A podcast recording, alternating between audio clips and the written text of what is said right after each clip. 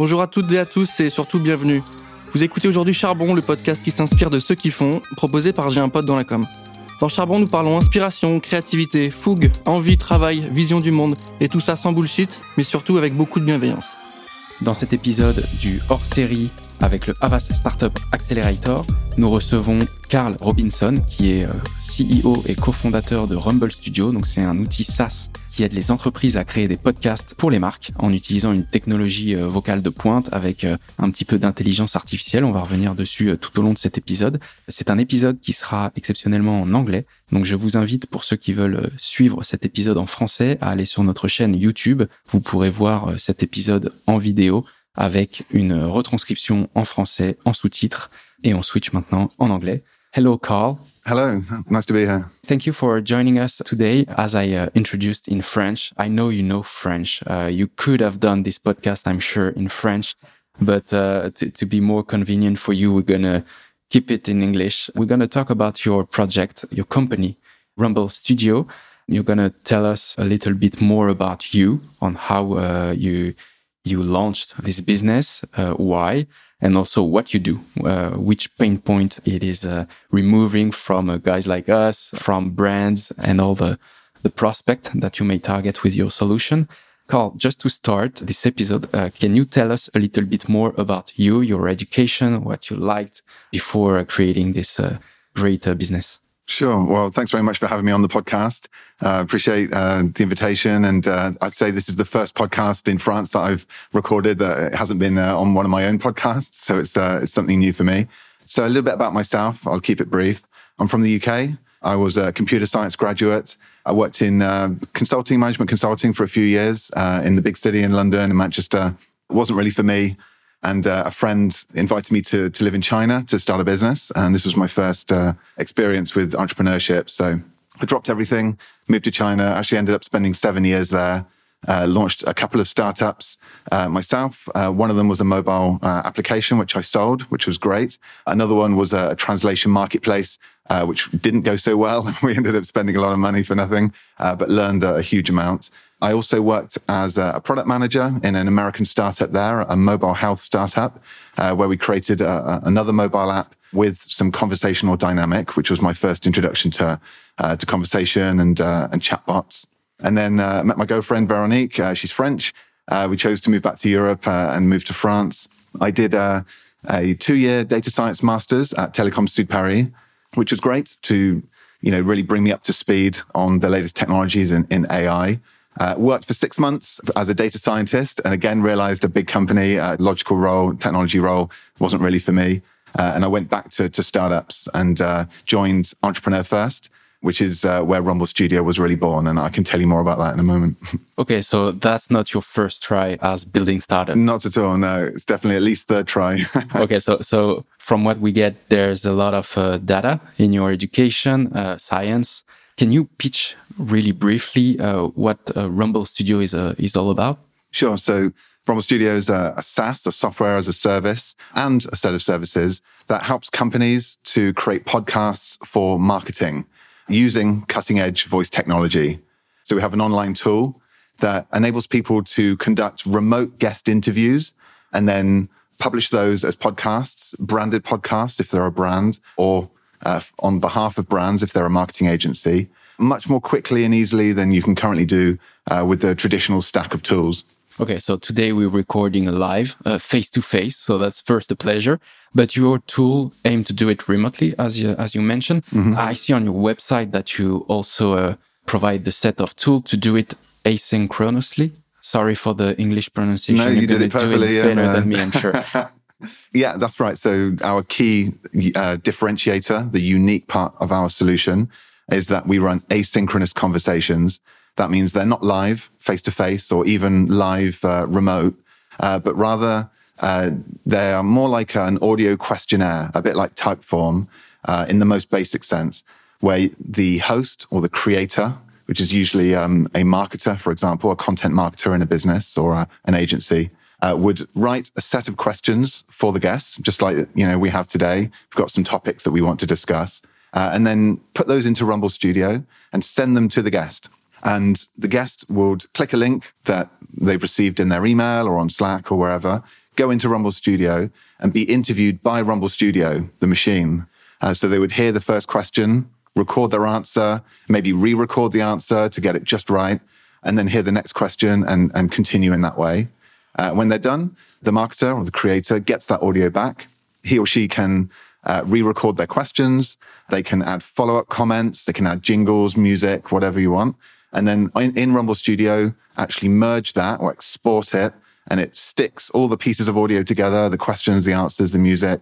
It does some audio editing, like it removes the silence, it levels the volume, um, removes echo, these kinds of things. And then you download as an MP3 file, uh, a studio quality piece of audio, which you can use as a branded podcast or embed it on your website or use it on social media, however you like. Okay, so you're doing all the the hard work, editing the audio, providing a, a studio quality uh, file. So it's like we would conduct uh, a written interview, but with audio. And um, I've seen here and there on uh, online that you're also working on uh, AI to add new question on the go. Like uh, the speaker is talking, answering the the prepared questions, but you're also working on a solution with a bit of AI where the AI, the artificial intelligence is asking more questions to get more details about what the speaker just said. Can right. you just tell us more about it? Yeah, absolutely. So in, in the current version, which is uh, pretty basic, as I've just described, it's question, answer, question, answer. All the questions come from the creator uh, and all the answers come from the guest, of course. But uh, a common uh, question or concern that we have is that perhaps that's a little bit wooden. It's a little bit rehearsed. Real conversations are not like that. They're not back and forth. Yeah, you stop and then you exactly. bounce. And... So this is what we're adding in with the with the, AI technology. And uh, fortunately, today we're really at the point where a variety of different AI technologies exist that allow us to create more dynamic, more realistic, natural conversations. Um, this includes natural language understanding to actually listen to what the, the guest says and interpret it. So not just transcribe, but actually understand what the guest was talking about, extract keywords using named entity recognition, analyze the emotion in their voice, analyze the, the phrases in, in various different ways, and then make a decision on how to respond. Uh, and using other technologies like GPT-3, we can generate a new follow-up question that the host would never have thought about or couldn't think about in advance that's based on what the guest just said. And so the guest gives their answer, the computer listens, understands, and responds with a follow up question in real time on the guest side. And then the guest is then asked to, to answer that second question. And this provides a much more spontaneous, realistic uh, conversational experience for the guest. It makes the audio much more lively, more interesting for the listener and uh, it's just cool. It's just, yeah, it's just so, so, so it, it, could be used for this uh, recording. Actually, it could uh, suggest me some question I could ask based on what you just said. Right. Uh, as you said, maybe uh, you know, uh, being alive, you're mm. a bit stressed, or you did not listen a little bit because you had a some technical problem checking the gain on the audio or anything, Absolutely. and then you, you, you got out of focus. And this tool can just bring you some brilliant question, smart question to ask to that person. Well, so that's uh, right. I mean, actually, you, you touched on something really important there. So one benefit is that it asks follow-up questions to go deeper on topics, to dig into topics. It might ask to, to clarify an acronym like MRI. It could say, what does MRI stand for? Or tell me more about that. But another aspect of the, this AI coach or this AI interviewer is to actually reassure the guest, is to have them uh, repeat an answer if there's some noise in the background, uh, all the things that a, a real podcast interviewer like yourself would do, as well as ask the questions. And this is really what we're trying to build in with, with the AI. And it's also a kind of being an icebreaker of just a written question, or maybe you have audio also to ask the question, but it's like pre-made and maybe you remove that fact that it's just all prepared and yes. all the same as you mentioned because you can conduct a multiple audio podcast with the same question actually but here you would uh, add some new questions so that if your audience listen to the audio, they cannot be like, okay, it's the same question over and over. I know all the precisely, questions from the precisely. episode. So. so that's a, a, great thing about asynchronous is that you can write one set of root questions, core questions that you send out to 20 people or 100 people. But you're right. You don't want those interviews to be identical. And so you can rely on the AI to provide that variety. Okay, perfect. I think uh, the audience uh, get perfectly uh, what uh, Rumble Studio is all about. Can you now tell us why the audio format, why podcast in particular? What are, according to you, the strength of uh, such a, a format uh, nowadays? Well, I think there are many. Um, for a start, audio is easier to produce than video. As we can see here today, it's easier to set up a mic. So I think that's one big benefit. Uh, but the actual format itself is very different from video. Video requires you to, you know, look at a screen. So it requires your undivided attention. You can't watch video while you're driving a car or riding a bike or walking to work. So audio, for one, fills in the gaps in a person's day where they can't consume other forms of content like text or video, which means that for brands, they can reach people during those periods of the day where they uh, otherwise wouldn't be able to. Uh, another one is just the the intimacy of audio, uh, and especially nowadays with hearables, people wearing you know headsets uh, all day long. It's really an opportunity for for brands and, and influencers to be in somebody's ear, literally, you know, really throughout the day and speak to them, be whispering in their ear for, for long periods of time. Uh, people listen to podcasts for, for half an hour, an hour, or even more, which is much longer than they would be expected to use social media uh, or engage with your content or even read a blog. Um, so you've got this opportunity to, to, speak to them in a very intimate manner, which develops an emotional connection. It allows you to actually connect with them on an emotional level for long periods of time, which really enforces that during all the parts of the day where they can't be exposed to other media. And that is a really powerful combination that I, I think brands would be uh, amiss to uh, ignore at this point in time. Yeah, I think also that's a personal uh, point of view, but you're also uh, reaching to a more uh, emotional and inspirational part because it's like actually reading a book like you don't see anything. So you have to imagine the person talking. You can you don't have the face you don't see it as you as you mentioned. So there's also a part of uh, for the storytelling i think it helps because it uh, you can picture whatever you want while yes. listening to the audio. So you can picture the two people talking or anything they're telling on the audio. I mean if it's a a fiction, you're listening to a fiction podcast, you can imagine right. imagine everything like uh, like actually reading a book. Completely, yeah, engages your imagination like uh, a video cannot, and I think that's what helps with memory as well because we've created those images like we do when we read a book. It sticks in your mind for a long time, and uh, it's crazy. And I've never, you know, for example, the Sam Harris podcast. I've never actually watched a video of that. I've only ever heard the audio, and yet have a really clear picture in my mind of what it must be like for yeah. him to be interviewing his guests. So yeah. Okay. So I, I, think we clearly see the why audio. We understand it. Why do you think that brands now, specifically brands, uh, sh should integrate this in their in their marketing uh, strategy? I mentioned fiction because that's also you, know, you can do a podcast, but you can just do news. Uh, you can just uh, yeah tell a story. You can just try to sell. Mm -hmm. You can train. You can train a sales teams uh, because they're driving uh, all, all, the day. So you can train them with a with a podcast while they're driving. You mentioned it. Uh, you don't need your full attention on video. What for you would uh, force brands to take time to to think about a podcast? Well, I think there's a, a number of advantages. Uh, I've written whole blog posts on this. Um, one of them is uh, frequency. So podcasts, you know, typically they're series, and if you release a podcast weekly or even daily as a microcast, that gives brands the opportunity to, to reach and connect with audiences on a regular basis that reinforces their, you know, their existence in the, the, their potential customers' minds. So I think that's very important. I think, um, I think it's just important to be where your customers are. And, you know, as you know, podcasts really are experiencing a boom right now, especially in America, but now more and more in Europe as Europe catches up. In Asia, they're absolutely huge as well. Podcasts are truly mainstream. The latest stats, I think it's more than 115 million Americans listened to a podcast just last month. So no doubt that podcasts are absolutely mainstream media.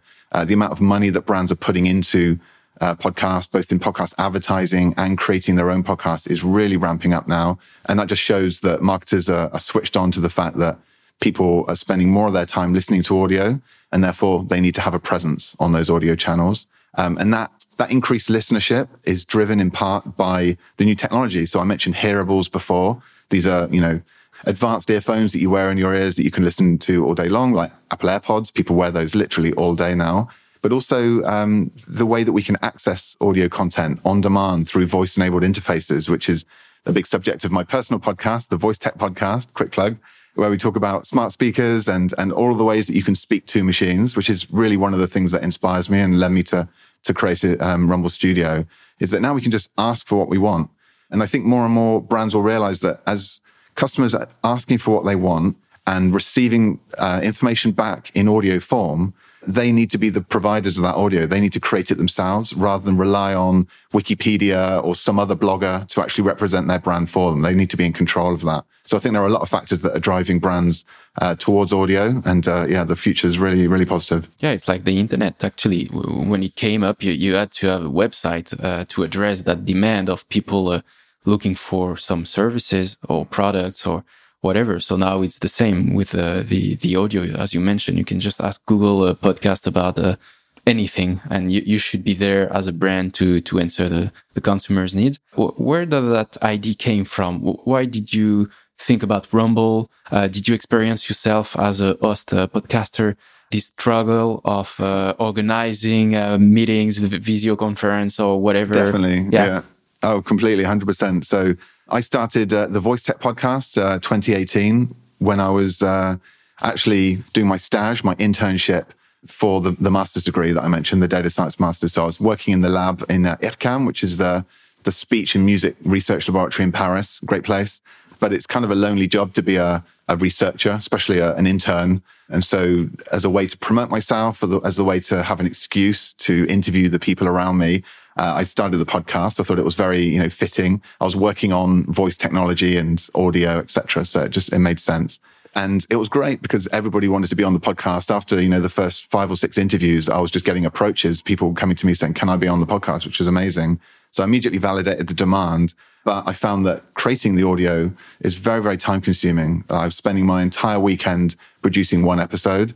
Um, now, as I've done, you know, 85 episodes, I think, more than 100 interviews, it still takes me at least 10 hours to produce one episode end to end if I did everything myself, including the edit.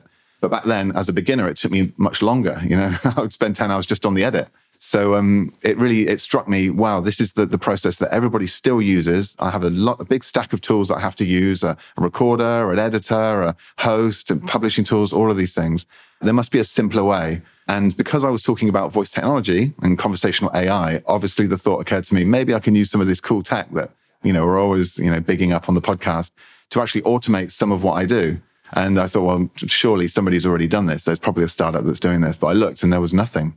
There really was, uh, there was very little innovation on the recording side of podcasting. There was loads of stuff going on on distribution and hosting. But on the recording, everybody just assumes it's two guys or two girls with a mic in a room or remote. That's as much as has, has been uh, innovated on um, over the past 10 years or so. So that's that was where the idea really came from. Yeah. Okay, so today anybody could use your platform. As you mentioned, you did all the hard work, yeah. uh, editing uh, tons of uh, of podcasts. You spend a lot of weekends on it. We did the same actually four years ago when we launched uh, this uh, this Charbon podcast, and uh, we we know the struggle. So maybe our future episode will be uh, recorded using a Rumble for, for, for sure. Oh yeah, I'd love uh, that. Why did you join during this uh, this entrepreneurship path, the Havas Startup Accelerator? Can you tell us more why you choose them, why you wanted to join such a program, and how it helped your business today? Sure. So, um, or maybe I should take a step back to the first accelerator that I was in, which is uh, Entrepreneur First. That's really where Rumble Studio was born. After the internship, like I said, I worked six months data science, decided it wasn't for me, and then was looking for a way to to start this idea properly. And uh, joined Entrepreneur First. Met my co-founder Joris Guéry, fantastic developer, AI data scientist. Won the award for best uh, PhD in um, AI machine learning from École Polytechnique. So okay. knows his stuff and um, were very complementary. So Entrepreneur First, I think of all the things, all the benefits that I got from that accelerator, meeting Joris was the the number one because this company would not be what it is without him. But we also pitched to their their panel at the end of the program, uh, and they uh, they backed us. So they provided a, an investment of ninety thousand euros, which really kickstarted the project and allowed us to to work on it full time. Since then, we've been in uh, at least three other accelerators. So we've um, joined Wilco, which we've just graduated from successfully uh, Media Motor Europe, which is a Europe scheme for media companies, which provides coaching and events and things like that, which is great. And then Havas, which is uh, which has been absolutely fantastic for us for a number of reasons. Really, like we were looking for accelerators that were focused more on marketing and media. And we found it in Havas. You know, they're based in Station F, so which is a very prestigious location, and uh, and gave us desks there as well, which is great. So it enabled us to to move from a fully remote team to a, a hybrid hybrid model where we're in the office like three or four days a week. And also connect us with the, the Havas world. Essentially, Yeah. it's a huge group of agencies and, and creators. So we've learned a lot by being in that accelerator. We've been introduced to different people in the group. And, uh, and it's also, of course, given us a lot of credibility as well with, with other clients to, to be part of that accelerator. So it's been great. Okay, so you have a lot of experiences with uh, accelerators, or Hmm. okay. So, do you think, uh, as an entrepreneur or somebody that has an idea of uh, uh, a creating of a, a business, that he must join such a program, like being an incubator or accelerator, or I don't think it's essential. Of course, you can do this stuff on your own, if, especially if you know what you're doing. You've got great advisors. I think for me, being in, in France, you know, relatively new to France, I didn't have a, a large personal network here. So Entrepreneur First, like I say, was fantastic in helping me meet a co-founder, which is often the, the hardest part. I think all the accelerators we've been in have added something to the company and they're all quite different. So Wilco has been great for coaching and uh, the funding at the end, the loan. Uh, Media Motor Europe's been great for events and networking and, and some coaching. Uh, and Havas, like I say, has been great for getting into the, the world of media, understanding agencies and having a, you know, a place to, to actually operate the business as well. So I would say that, you know, with all of these services available to you, you'd have to have a good argument to not use them or take advantage of some of them. And I would apply that also to the, the, the different funding options that are available from BPI and, and all of these things designed to help startups is you really should take advantage of them. You know, they're there to help you. And if you don't, you're really putting yourself on the back foot next to the startups that are taking advantage of them. So yeah, your competitor might uh, arise from uh, from such programs, or Totally. if you, if you're on your own, it, it might go faster. So we clearly hear that you have a lot of experience as an entrepreneur, as you mentioned, with the the many businesses you started, maybe in Asia, uh, Yeah. as you said, and also uh, here in Europe. How many people uh, today in the Rumble Studio team? Rumble Studio have nine. Okay, Uh, we're hiring, we'll have 10, at least 10 or 11 in, in January. We have some more interns joining. We have a full-time podcast producer coming on board as well, which is going to be amazing to work with the brands. Uh, so yeah, ramping up for sure. And that increases the burn as well. So yeah, yeah, of course, of course. And what are the next steps for you? Uh, how is your product today? I mean, is it live and fully working? Is it still a beta version? Can you? Uh, I would say it's still a beta. Um, the uh, the product is live. You can log on. You can use it for free right now. Just go to rumble.studio and you can sign in. Uh, you can run an asynchronous interview. You can set your questions. You can get the, the link that you send to your guests. They can record uh, and you can capture and download that audio now. So that, that bit's working. The AI features that I described will be coming early next year, or at least the, the basic form of them. Uh, and there's a lot of stuff that we're adding as well. I won't give away too many secrets, but look out for synthetic voices because we really believe in a, you know, future where a lot of this stuff is not just managed. Not, the questions aren't just um, generated by the AI, but they're actually spoken Okay. by an AI as well with a synthetic voice. And the synthetic voices today are, are so good that I think uh, in the next year or two, we're going to hear more and more truly 100% synthetic media. Uh, not on the guest side f- for now, but you never know.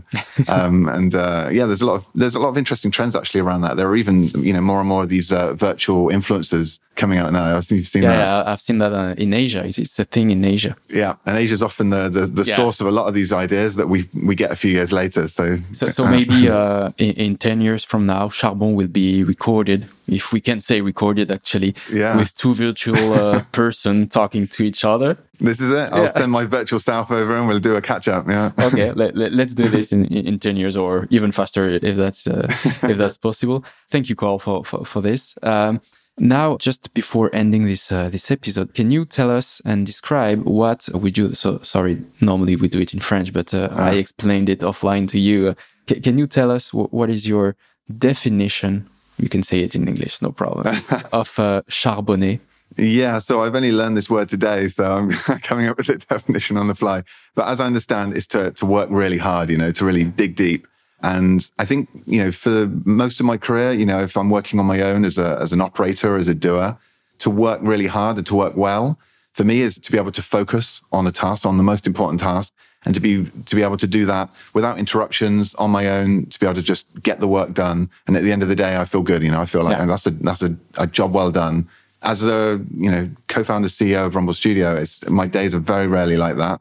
We have Wednesdays as a no meetings day to Okay. enable this focus uh, focus work. But even then, it's rare that I get a chance to just work on one thing all day. So for me, I think that's transformed to the ability to be able to give my team the enough information and the tools so that they can produce good work. And if they can come back and say, you know, here's what I've done, and I say, well, brilliant, you know, that's that's what I was looking for you to do, then I feel like I've done a good job because I've enabled them to be able to do it. And that way I can scale myself. But gone are the days where I can do it. so, so basically just get the job done, but also uh, give time to produce and to focus on, on tasks. And that's uh, it. Yeah. Thank you, Carl. It's uh, already the end of uh, this episode. It was a real pleasure to have you today.